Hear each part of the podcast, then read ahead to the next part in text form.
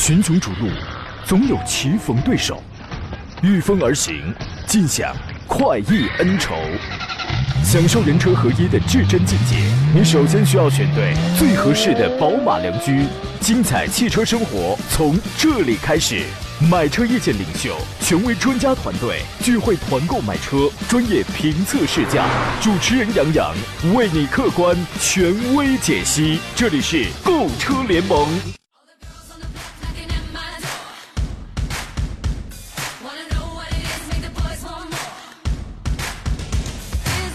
来喽，诸位，节目又开始直播了，欢迎在礼拜二的上午时间如约收听山东交通广播的专业购车节目《购车联盟》，为你开拔启航。我是杨洋，在济南问候全省的汽车朋友。你会发现这个天气这两天好像又热了，是吧？不是前几天你想吃个冰激凌吧，你还得犹犹豫豫的那个时候了。昨天我下班，然后到单位楼下那小卖部买了一根雪糕啊，然后给老板十块钱嘛，老板找了我八块啊。期间遇到几个小孩儿，特别小那种，其中一个小孩就说了一句让我迄今为止就是终生难忘的话吧。他说：“哇塞，我什么时候才能这么有钱？啊，叔叔就是这么有钱，就是这么任性。好好学习啊，你也会像叔叔我一样有钱，能到一个什么样的地步嘞？就是能到吃得起两块钱雪糕的地步。我跟你讲啊。”今天节目遇到了停车买车的问题，欢迎跟我们做专业探讨。直播间两路热线电话已经开通了，号码分别是零五三幺八二九二六零六零或八二九二七零七零。另外，您还可以给我发微信，微信公众账号分别是山东交通广播以及杨洋侃车。通过第一个呀，菜单栏里都有，您可以全球听广播，还而且还可以看我此刻的视频直播节目以外，通过杨洋侃车的微信公众号。呃，咨询新车的、二手车估价的啊，汽车评测的、汽车投诉的，都可以通过这个平台跟我来进行联系啊。今天呢，和我共同来解答各位买车问题的是济南银座汽车的田道贤、田茂光老师。你好，田老师。你好，杨大家中午好。恭喜，这个把你晒黑黑的这个季节呀，终于过去了，恭喜。嗯，夏天的过去啊，挺遗憾，非常遗憾的就是秋天也过去了。啊，夏天过去了，同时秋天就没了。是我们冬天也来了，很多人在这个季节都感冒了。老婶儿，注意身体。一听你就是济南人啊，夏天一过去，秋天紧接着就没了。你让人家济南以外的听众，人家听听，你这是什么地方？这水 水帘洞啊，你你知道吗？这个人到中年啊，会有很多苦恼，对吗？比如说这个掉头发。各位，请看大屏幕啊，看手机视频直播的大屏幕。哎，你看我这乌黑茂密的头发啊，假的。假的啊，田老师也是，我跟你讲，田老师最近呢脱发很厉害，哎，就跟孩子抱怨，当然，当然孩子很懂事孩子也劝他说：“你别担心，爸爸，哎呀，你好歹也算是有个过人之处啊。”孩子太懂事了。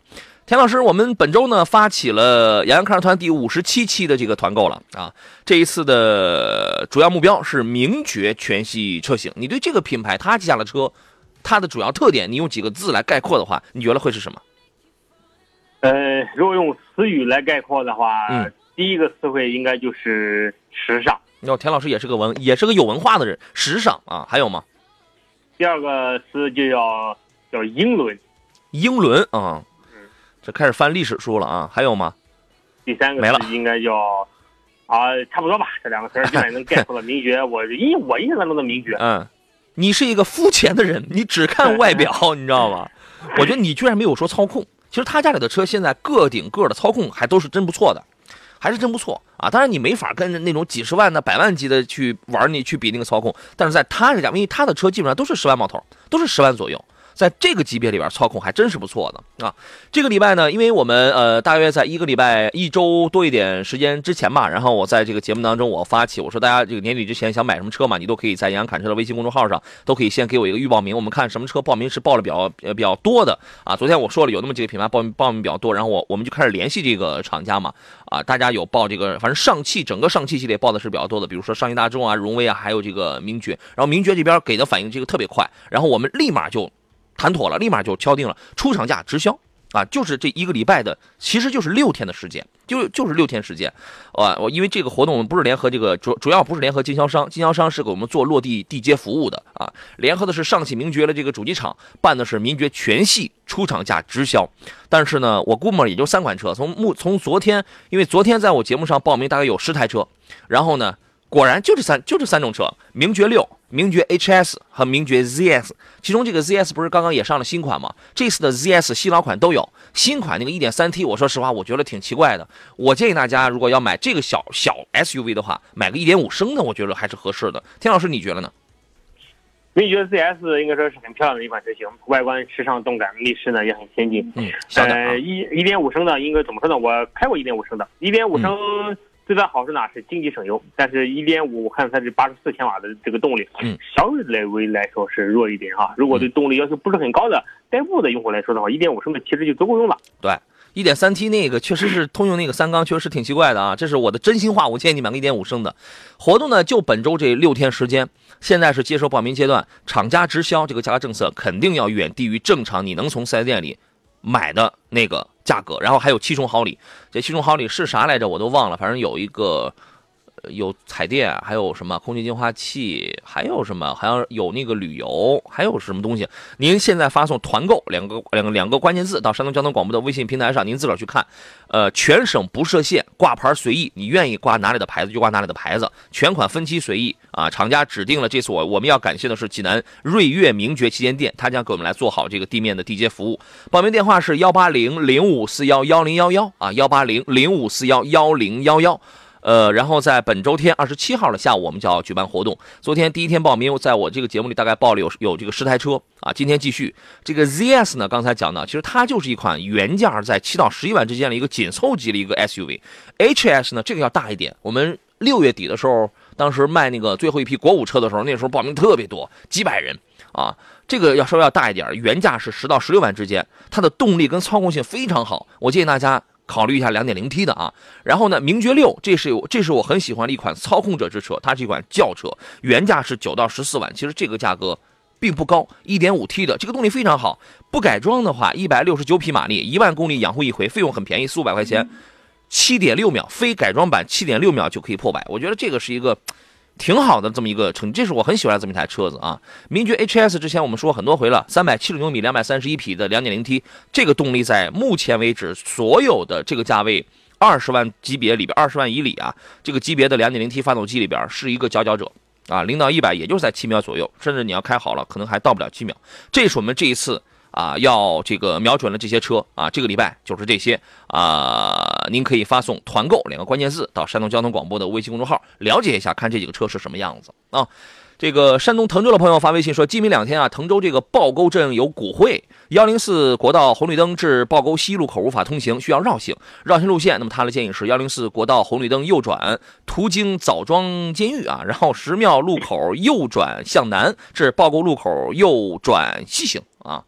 谢谢你的建议，非常漂亮 哈，谢谢啊。这个给诸位留出酝酿问题的时间，呃，我们先说一个车，因为大家已经有很多问题过来了，就是新款的宝马叉三，呃，刚刚上市，一共五款车，三十八万九千八到四十七万九千八。新车呢取消了 xDrive 三零 i 的尊享版的 M 运动套装车型，配置方面呢，在低配车型上还有一些配呃配置得到了这个下放，售价是保持不变的。呃，叉三这款车，反正市场表现也是比较不错。最近我身边有好几位朋友也都买了这个车子。呃，内饰它新增了一个黑米双色内饰，别的方面没有任何的变化，动力方面也没有什么变化啊。你觉得它的竞争力怎么样呢，田老师？呃，还可以吧，就像你说的一样，其实没有多大的变化，这一款车。嗯，有的时候不变，就是你看，你看，哎呦，我仿佛嗅到了空气当中有股酸酸的味道，还可以吧，是吧？酸酸的味道啊，你知道吗？啊，有没有？嗯，有，嗯，怎么说呢？肯定会有一点儿，开玩笑。怎么说？车这个东西，车还不错，竞品对竞品不竞品，其实还是不错的。总的来说还是不错，车还车还不错，因为所有的车都有都有都有它自己独特的这个消费者啊。然后呢，在二五 i 的车型上给你换了一块十二点三英寸的全液晶仪表，新车增配了前排座椅加热，取消了 CD，现在还保留 CD 了，恐怕只有雷车了吧。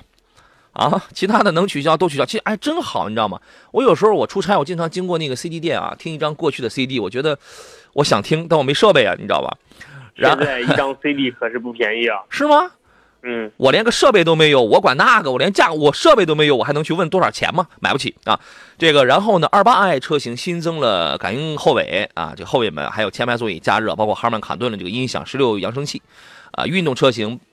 配有这个换挡拨片，三零 i 新增了 ACC 自适应巡航，哈曼音响啊，这些咱们就不再说了。另外呢，全系它还增加了一个，就是全系标配一个交通标志识别。这个东西你说它没有用吗？它有用。就是原来吧，你开车你老忘，你要不开导航不开电子狗，你就老忘它这个限速。现在直接在那个液晶屏上给你显示，这玩意儿还是有用的，而且还增加了并线辅助啊、车道偏离预警。动力没有变化啊。我们要进广告，回来之后，咱们来说一说这个大家的问题。好了，回到节目当中，啊，有朋友发微信说说主持人什么时候团购宝马、奥迪啊？这个宝马、奥迪报的也是比较多，宝马的我们已经在酝酿当中了啊。呃，带着阳光奔跑说杨哥胖身体就是好，这个天儿吃雪糕啊，真的我是天生怕热，我就是过劳肥这是啊。还有一位朋友说，一年当中什么时候买车相对优惠力度最大呀？我觉得现在就是个时候。田老师觉得呢？现在其实就是个时候。原先的时候，我们说金九银十啊，你往往是什么叫金金九银十？九月份嗯是最好的，十月份次之。但是现在随着车商的活动越来越多，我发现没有车商都变聪明了，你知道吗？哎，消费者越来越傻，消消车商越来越聪明啊。对，所以说没有时候买，什么时候需要什么时候买就是最合适的时候。对对对对，其实啊，你要想什么什么时候最低啊，什么时候最便宜啊，我觉得这个也是属于一个让自己特别劳累的事儿啊。没有最低，只有更低。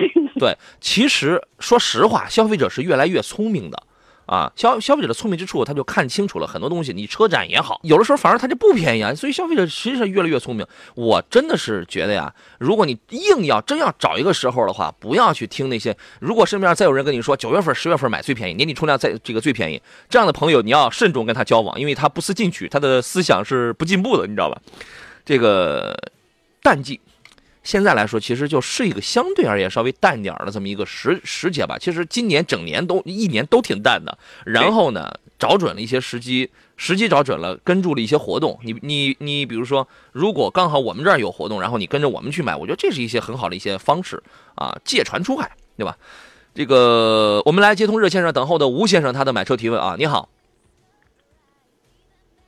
你好，吴先生，哎，喂喂，你好，你好，请讲，电话接通了。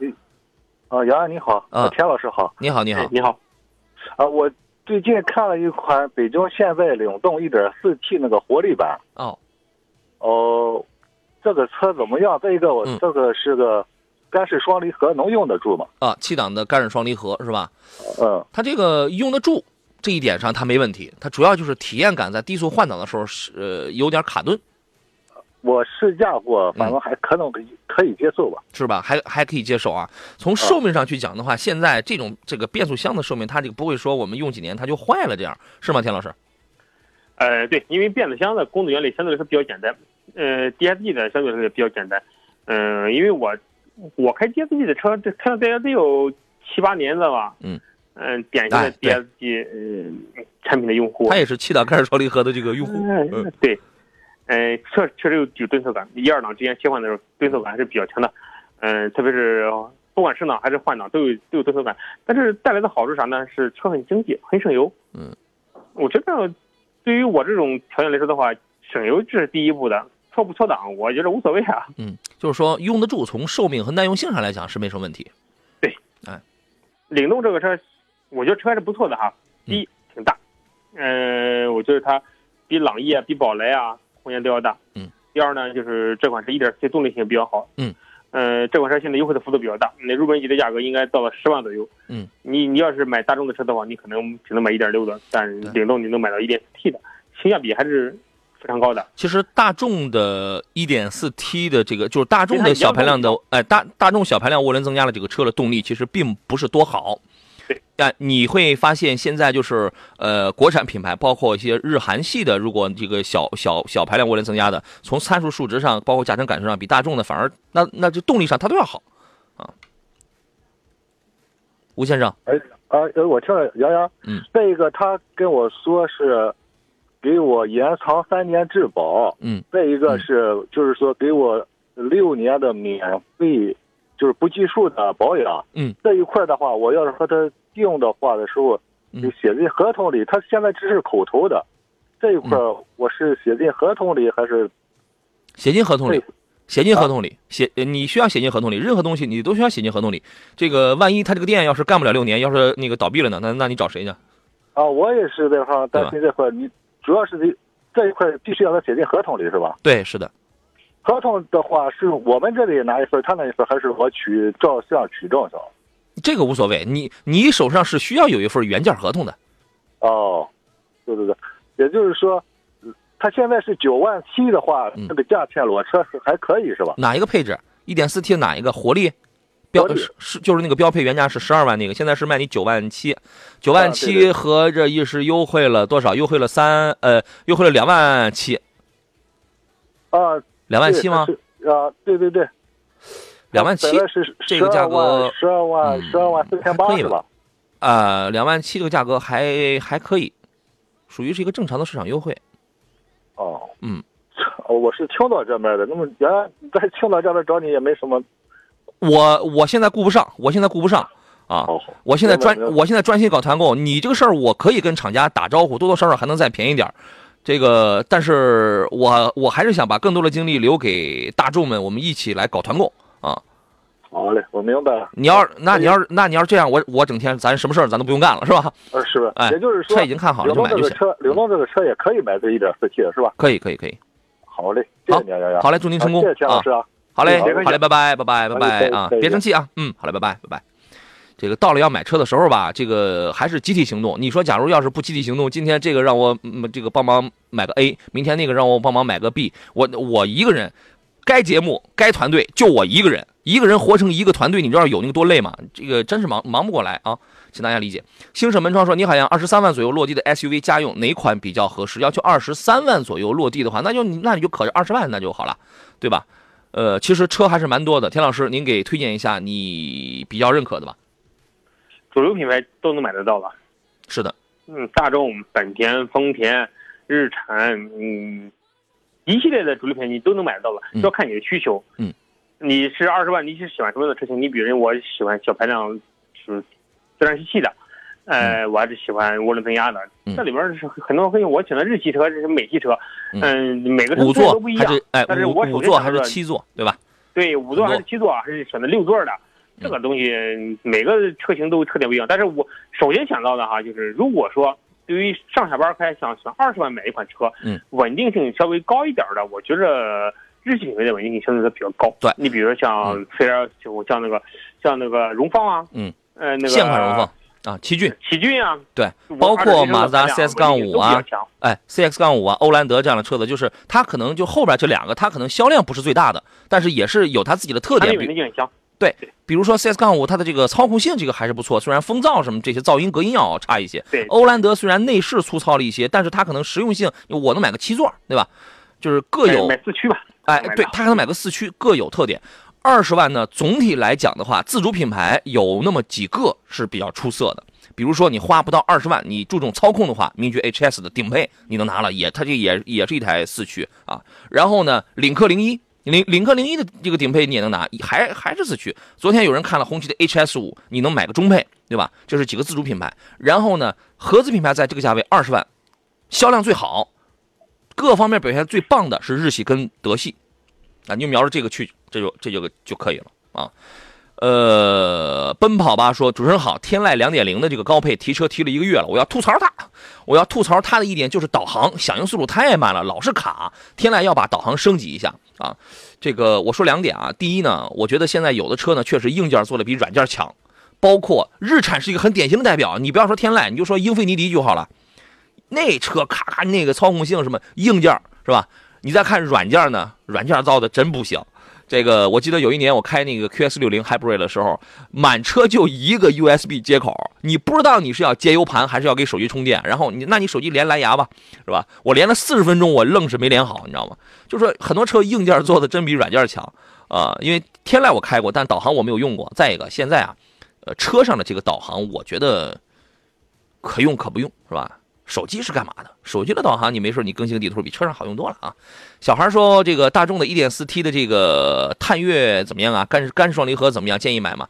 这一套干式双离合是老生常谈的问题了。DQ 二百的那个七档杆，我觉得它和前面问的那位其实是差不多的。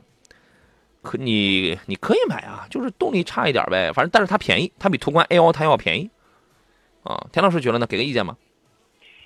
呃，怎么说呢？动力系统我觉得没问题哈，因为当年我因为本人我是大众车的用户，嗯我用了很多年了，我觉得产品性、稳定上没没多大问题，可能会有各种小毛病，但是我觉得影响不了使用。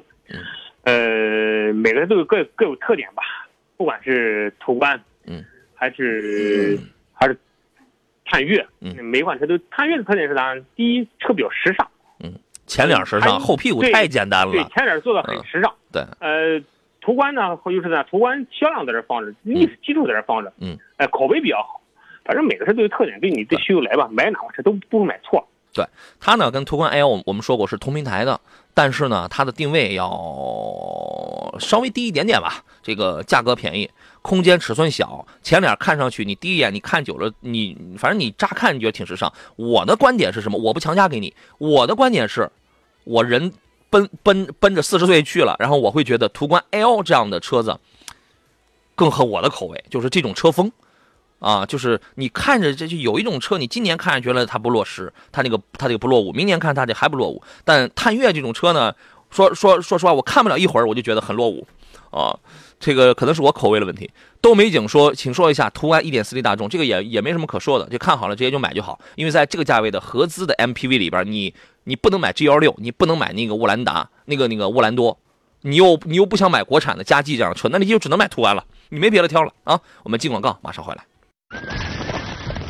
群雄逐鹿，总有棋逢对手，御风而行，尽享快意恩仇。享受人车合一的至臻境界，你首先需要选对最合适的宝马良驹。精彩汽车生活从这里开始。买车意见领袖，权威专家团队聚会团购买车，专业评测试驾，主持人杨洋为你客观权威解析。这里是购车联盟。来，诸位，欢迎继续回到星期二为您直播的山东交通广播购车联盟的节目当中，我是杨洋啊。每周一到周五的十一点到十二点，这是我坐在这里和大家共同聊聊这个汽车生活的时间啊。周一到周四，咱们聊聊这个挑车、买车，给予你专业的意见啊。另外呢，您还可以在星期五的时候啊，如果遇遭遇了一些不公平的一些待遇的话，您可以在星期五的时候在节目当中直接来进行投诉。今天做上宾的是田道贤田老师，你好，田老师。大家中午好。哎，我突然想起微博上，然后呃，今天早晨有一个朋友给我发了一个微博啊，他说一个问题，就是他首先他问我那个纳智捷的那个大七那个 MPV 还能买吗？我说你买那玩意儿干嘛？收藏呀？他说现在新车呀卖它老便宜了，呃，才卖它九万块钱。然后呢，我就担心嘛，我说这个新车得库存了还不得两年了，你知道吗？啊，然后卖它九万块钱，我说你你是多么需要这台车呀？如果是刚需的话，你想九万块钱，呃。几乎是一个半价啊，然后买这么一台车子回来多用几年的话，仿佛觉得也是占了点便宜似的啊。所以说这个东西你怎么看呢，田老师？我觉得没占便宜，没占便宜啊。哎，那你从二手车这个价格方面，你给我们说一说。首先一点啊，啊它卖九万看起来确实不贵，嗯，新车价格嘛，但是这些车往往出厂日期都在一七年或者一八年，嗯，都是一些长库库存车很长的一些车型，嗯，呃，现在你从市场上淘车，淘到一八年左右的纳智捷大七市场的卖价大约在六万左右，哦，一八年的二手车的话，对，大约在哦。六万块钱左右。嗯。其实纳智捷大七的话，市场上你也想买台二手的话，还是很容易淘到的，嗯。而且车况好的也比较容易淘到，哦。价位一般要求比较低，你去跟他谈谈上价格的话，大部分车商车主都会愿意同意卖给你啊。嗯，哪怕不嗯挣钱，甚至稍微赔点钱，他都会得赶紧出。手。这个这个车要的人太少了，你知道吗？对，所以说就是你同样花几万，你买台新的，你不如嗯真喜欢这个车道，你不如去淘台旧，淘一台吧？一八年左右的，花好六七万块钱，太好了，甚至我就这么回复他啊嗯，甚你甚至你花更少的钱，你可能也能淘得到。你说了有，你说了有道理，这个也差不少钱呢，对吧？对，所以说你说有道理你这时候没没必要买，没必要买新的，而新的肯定是国五的，国五你当地济南车上不了牌，你只能上上外地牌照，然后再转籍，哦很麻烦。对他现在如果要买到了那台库存的，一定是国五的。对，一定是国五的，没错没错。OK，了然了。这个各位遇到了挑车买车的问题，欢迎跟我们探讨。直播热线是零五三幺八二九二六零六零或八二九二七零七零啊。呃，李嘉庆说：“杨，你的眼你你的眼镜是真的还是光框架？我又不谈恋爱，我天天我那个装那玩意儿干嘛使？近视就是近就是近视嘛啊。”然后这个加减乘除啊，然后说，请问一下，哈弗 H 九的性能、质量、可靠性怎么样？主要是家用和一般越野性，跑跑长途，谢谢。后来他又补充了一条，青藏高原、新疆、内蒙等等。你这就不是一般性越野了，你就是天天在外头啊，你知道吧？嗯，我本来我想给你推荐的是荣威的二叉八，因为我确实觉得。二叉八从配置、功能、舒适性上、油耗上去讲，因为二叉八也是一台越野，它也是一台越野车，而且二叉八呢，它是这样，你只要选到四驱的二叉八，它是中央跟后桥都先天，它都带，它都是带锁的。而 H 九，你要是买的配置低的话，你你只能是选装啊，然后呢，而且是什么中央还没有差速锁啊，只你只能选择应该是选装后桥的吧。呃，所以说从四驱结构，包括这个一些舒适性、配置性上，包括空间尺寸上去讲的话，二叉八其实比它要更要要更舒服。但是它补充了后边那一条，然后说呢，他经常去什么青藏高原、去新疆、去内蒙。我不是说二叉八去不了，是因为我是担心你上那儿去没什么地儿可以给你服务的。但是相比较的话，你会看到有好多开哈弗的去，你知道吗？所以说这个问题在我这儿有点犹豫啊。田老师，你疏解一下。嗯，如果真的是像新疆、新疆、西藏哈，在预算有限的情况之下，就想买台车，嗯，A 四九是国内为数不多的可以适适应这种恶劣天气的这种车型，而且这款车它不挑油，嗯，呃，不管是油品怎么样，它基本都能适应，嗯，还有一点就杨老师你刚刚说的很对，就是不管是在哪个地方，基本都有长城的这种维维修点，它比荣威相对来说更它更多一些，对对对，它的网点多，对网点多，而且。很多修理厂也都能修得修得了这个车，对，哎，所以说就是从就是便利性上来讲的话，A 四九还是更合适的，对，呃，但是我们只限于就是极限运动，就是在新疆、西藏这种恶劣天气情况之下选择哈，嗯，但是如果说你一年去过了一回，一生可能就去个一一次两次，没错，那二叉八也绝对没问题，对，而且二叉八的舒适性啊，这种电子化配备啊，嗯，这种包括四驱结构。啊。比 H 九要更先进、更人性化，而且价位我觉得也比它要便宜。便宜，便宜。你基本上你买 H 九，你比如说你买一个七座的，买个哪个配置，买个七座豪华的那个东西的话，你能买到一个，呃，二叉八的次次顶配差不多了。对啊，呃，这个就是取决于你是经常去越野，还是说偶尔那种。啊，你知道，就是有的时候这种在城市铺装道路，因为二叉八它一开始它出来的一个中一个中心思想就是我要我要有越野能力，但是呢，我又我又要考虑买我这个车的人，他不是天天去越野，他还要上下班，还要带家人，所以我要给他们很好的做工，很好的配置跟功能。这是他的这个初衷啊。幸福生活说，名爵六的七档双离合跟大众的七档双离合是一样的吗？是这个结构上上，你看所有的七档的干双离合，它结构上上是一样的，就是两套离合器片在一块干磨啊。这个结构上它是它是一样的，型号呀，这个采购啊是出自于谁啊？这个可能是它是不一样啊。这个所以说，但是基本上驾乘感受上，我觉得也也差不多，也差不多。啊，所以说你大众的那个该离合是什么样，然后名爵六的这个就是什么样，但我觉得并不影响开，这个不是一个毛病，它并不影响开，因为我开过啊。我们来接通热线上的王先生，他的买车提问。你好，哎，你好，叶老师。你好，王先生，欢迎你。啊，我想问一下这个 X 二，现在 X 三五啊。嗯。哎，还有一个中华 V 七。嗯。啊，这两个车怎么选？嗯，您多大年龄？买车预算是多少？对于这个车哪些方面有要求？我就是家用吧，呃，有时候后边能装点东西。家里有一个小的了，呃，就是轿车。你说你说的再细一点，对哪些方面有？十三。预算十三啊，你你你你对哪些方面有要求啊？你是对动力你喜欢动力好的，还是喜欢这个保养经济点的？保养经济点的。那就选三五。但是三五的动力可是动力一般，两点零的三五动力一般。动力比呃动力没有 V 七好。呃，那个三五不有一个一点四 T 的吗？呃，一点四 T 的那个你就不要买了，你买个那玩意儿，那不动力那不更差吗？你以为一点四 T 的比两点零的要好啊？这是谁骗你的？就是我认为应该是二点零的好。你认为的错了。保养。你认为的错了。两你三五啊，你我三五我们从来就没推荐过一点一点四 T 的，你开那个车累死了。动力不行，油耗大，噪音大，你买它干嘛？那你还要拉东西？你开玩笑吗？你买个两点零的，这个是最均衡的。啊，我就说两点零的应该比一点四好。哎，我我我也是，这个意思。对对对对那个对对 V 对七就是那个中华 V 七车怎么样？呃，一身名牌，宝马发动机，配置也挺好，一身名牌，呃，然后那那这个这个车，那个田老师，您给来说一说，我看一下导播递了个什么条子，这是？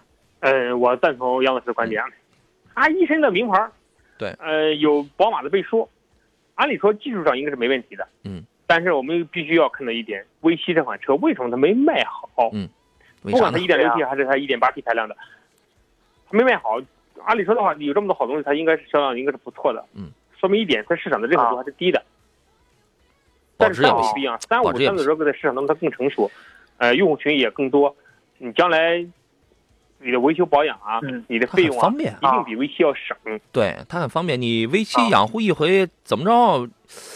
呃，上回他们说了一个，就是普通，就是每隔一每隔几次养护一回要过一千多块钱吧？你好像是，哇，靠，保养费那么高？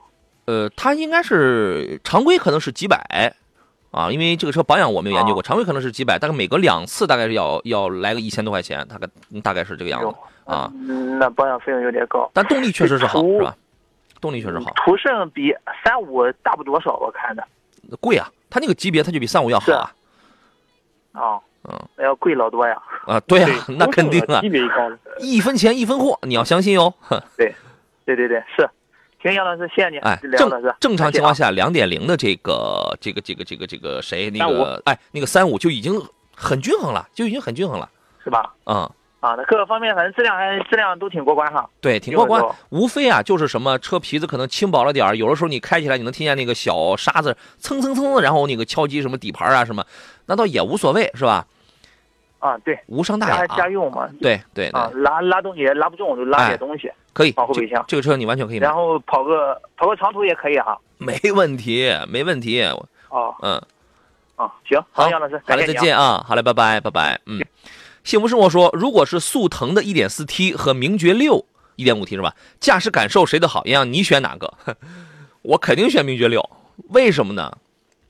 我呢，三十来岁啊，还是一个对生活呀有点激情，对开车这项体育运动有点追求、有点向往的人。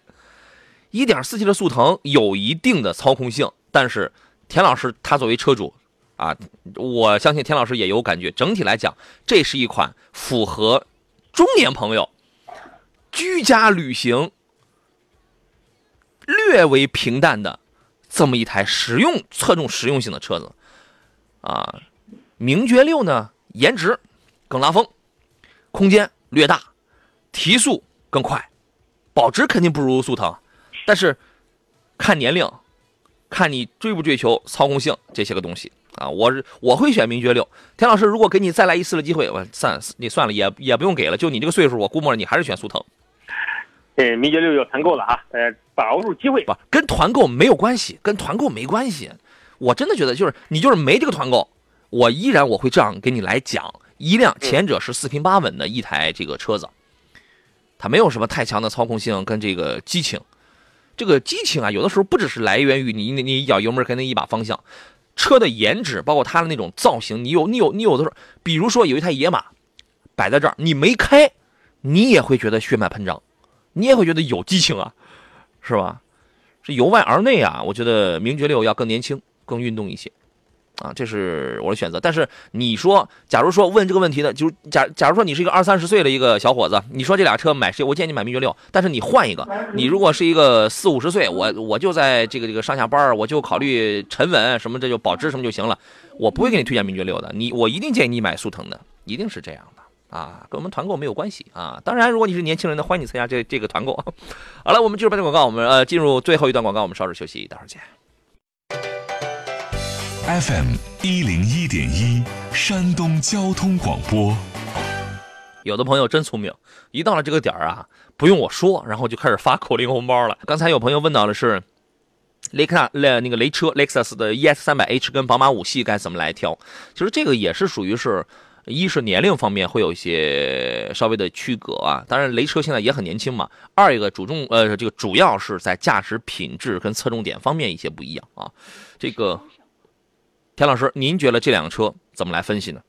嗯，雷克萨斯一直走的是稳重的路线哈。这虽然这两年给了前脸之后，给人也很犀利啊是，年轻化了，很犀利化了，也很犀利但是。还是改变不了他内心当中那种四通八稳的那种车的这种定位。别看外观，看内饰你就知道它多老，你知道是吧？对，啊，而且外外观很年轻。互啊联这种科技化的东西，它在里面，我觉得还是定位的还是就是对于趋向于稳定型的对。对，尤其是三百 H，三百 H 呢，其实它的行驶品质感，三百 H 有这么几个优点啊。第一，它很省；第二呢，动力也不见得有哎，很安。第对，第二，它动力也不见得有那个多好，但是它够用。第三就是太安静，这个车它很安静。第第四一个呢，就是它开起来它那个舒适度很好。很舒服，内饰你说它有质感也好，你说怎么着也好，真的就是太老太老气，而且配置真的不高。但是这个车卖的很好，现在双重加价嘛，对吧？然后呢，五系呢相比而言更年轻、更科技，就是整个的内饰功能上，什么手势控制啊，什么的，星空幕顶那些，它会更科技、更新潮、更有操控性、更有驾驶的欲望。而你开三百 H 呢，我觉得你就首先就什么样的人啊会去买三百 H 呢？我我觉得第一我。对驾驶我没什么冲动，或者我就想拿这个车来磨磨我的性子，想让我的性子想磨一下，啊，或者就是想省钱的，你就冲，他就这两个区别。不同的人永远永远会有会有不一样的选择，这你分你你分不出谁好来。最近确实很省钱啊，因为啊它它很多免费保养，对，免费保养的，很多你可能保养基本花不到钱。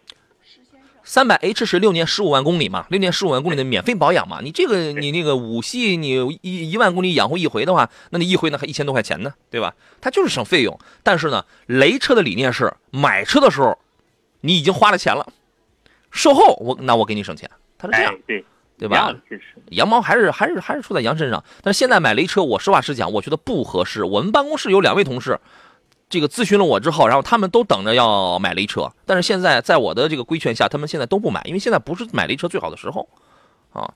这个我们来听热线上施先生他的这个买车提问。你好，你好，杨洋老师，你好，施先生，那个欢迎你。我是看了两款车，一个是天籁，一个是奇骏，然后嗯嗯，家里老人想要买那个迈腾或者是途观 L，我就想对比一下这几款车。哦，迈腾、途观 L，然后是奇骏跟天籁啊，这个能能说一下你的这个具体的一些个点吗？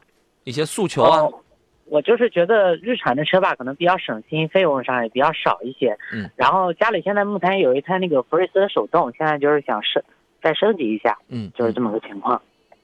嗯，呃，这个车主要还是你开是吧？对我开，呃，什么用途？对于空间的要求大不大？比如说，你如果我或者我这样来那个启发你一下，呃，SUV 呢，它的综合功能性要更强一些。除了我们大家都知道通过性之外，其实啊，SUV 往往有有的时候你把后排座椅放倒啊，或者或者说它的后备箱会更大呀，就是这种功能性要更强一些，对吧？然后轿车的操控性。你你如果喜欢开快车啊，或者是怎么样，你你喜欢开车这项运动的话，往往轿车要比 SUV 要好一些。就是舒适性和空间吧，反正就是家里用，平常也拉点东西。嗯嗯嗯，田老师，你觉得呢？你的观点是什么？如果舒适性的话，我觉得还是轿车的舒适性可能会更好一点。呃，因为是因为轿车的话，特别是有老人乘坐的话，可能会比较舒服。呃，特别是刚才你提到天籁哈，天籁被称为是移动的大沙发。天籁坐着还行，就是那个坐姿啊低了一些。对，坐姿低。田老师，嗯你继续。应该说他的观点跟老人是观点是完全不一样的。你看老人给他选的是迈腾和途观 L，、都是稳重的车子啊。全是稳重德系品牌。对，呃，但是他呢比较看重的是日系品牌这种经济啊、省心。呃，嗯每个人都有每个人的特点。如果是关注的是舒适度和空间，你可以看一看，就是第一是天籁，呃，第二可以可以看看迈腾，呃，这这两款轿车，两款轿车怎么选择都行。呃，迈腾的动力会更好一点，更更好一点。嗯天籁呢，就舒适度可能会嗯更好一点，两款车的品质都没问题。嗯呃，都是可以。但如果说家庭成员比较多，呃，孩子比较多，嗯平时经常拉孩子啊，嗯呃，经常孩子比做的比较多的话，嗯，可以选择就是途观 L，你可以看一看。嗯或者我们这样来比较啊，途观 L 跟奇骏的比较，它是这样的：途观 L 的动力性要更强，空间要更大，然后它的驾驶感受要偏硬一些，但是养护费用也要高。基本上它养护一回，它就是奇骏的两倍，养从从养护费用上，这个看你的年里程你自己算啊。奇骏呢，空间也够用，后排座椅略高，老人坐着呀，老人在后边的坐姿，他的视线实际上是比你前排的要略高一点的，应该不压抑。然后呢，它开起来没有很强的推背感，是平顺，油耗低，保养经济，这是它的。但但是开起来可能会觉得就比就偏软，这是一个。另外呢，天籁跟迈腾之间也差不多是是是是这种对比。新款 2.0T 的天籁，它的加速实际上要比迈腾要更好，但是空间上来讲，稍微显得有点压抑。嗯，迈腾的话是推荐哪个哪个排量的呢？迈腾你现在你得买个 2.0T 的呀，那只有 2.0T 了。对啊嗯，现在也价格也有很大的优惠，是吧？行，谢谢杨老师。啊那那我考虑一下再对比再试驾试对。，四个里边我们没有我们没有给出你你就要买哪一个，是给你营造了一种场景，你考虑一下。嗯嗯，行，谢啊谢，杨好吧老师。，好嘞，好嘞，再见啊！我们最后还有一位段先生在线上等是吧？我那我们得快点了。你好，啊，你好，燕阳。你好，段先你生，请讲。是，我问一下，那个，呃，凯美瑞的双擎这个车怎么样？双擎版的凯美瑞，你市区跑的多吗？是市区多是吧？啊，市区多，这个我对象开，啊，年里程能在多少？那可能跑不多是吧？呃，跑不多，跑不多，就是他比较喜欢那个外形嘛，因为我啊我比较喜欢那个天籁那个二点零 T 的，我给他说，也看了一下，看了一下，他说，呃，那个双擎这两个车都可以，他如果就是是嗯，他如果是跑不多呀，这个双擎的优势他没得发挥，你还白白还多花了好几万块钱。对对对，它好像比燃油的贵一些，要贵点那。对呀、啊所以你就算啊，你就算嗯他一年，假如说它能跑一万吧，一年跑一万公里，省的每百公里能省一升油，省的这点油钱够不够？他得开几年才能把他买车的多花的这些钱赚回来？啊，对对对对对对对，田那个，嗯你听一下田老师的意见，田老师，啊，好我，的观点跟杨老师是一致的哈。女同志往往买车注重的是，第一是外形，第二车得轻快好开。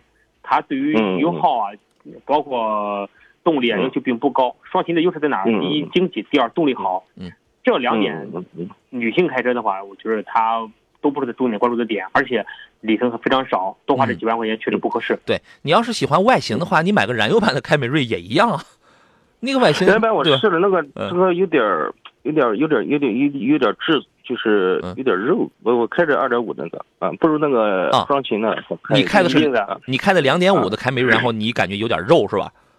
它就是那个噪音啊，就是加速的时候就是啊，噪就是这个车噪音很大啊。没没没错，这个车就是噪音大。嗯嗯，嗯，就是我觉得那个呃，我我双擎也试了，试了试，我觉得还可以，还可以。嗯二点零 T 那个天籁也试了，嗯，啊，都呃都还可以，只是那个呃，我不大了解这个双擎它这个工作原理有些东西没问题这个。丰田的这个双擎啊，跟本田的这个 i MMD 的这个油电混啊，这两个啊现在都是比较成熟的，这个没啥问题。嗯啊嗯，没啥问题啊。对行，你就看值还是不值的，然后你那个琢磨一下啊，好吧？那个近期有没有团购这个车？呃我们要看，它是这样，我们要看厂家愿不愿意让利，愿不愿意给啊低于市场价的这么一个优惠。你等一等，好吧？好，行行，好，我是西海，呃，好好好，好嘞，那到这儿，好嘞，再。见。嗯，哎哎，也感谢田老师，时间不够了，就不跟您寒暄了，再见喽。好，再见。好嘞，感谢电幕前的诸位，我们现在有的是名爵的这个团购啊，我是杨洋，明天见。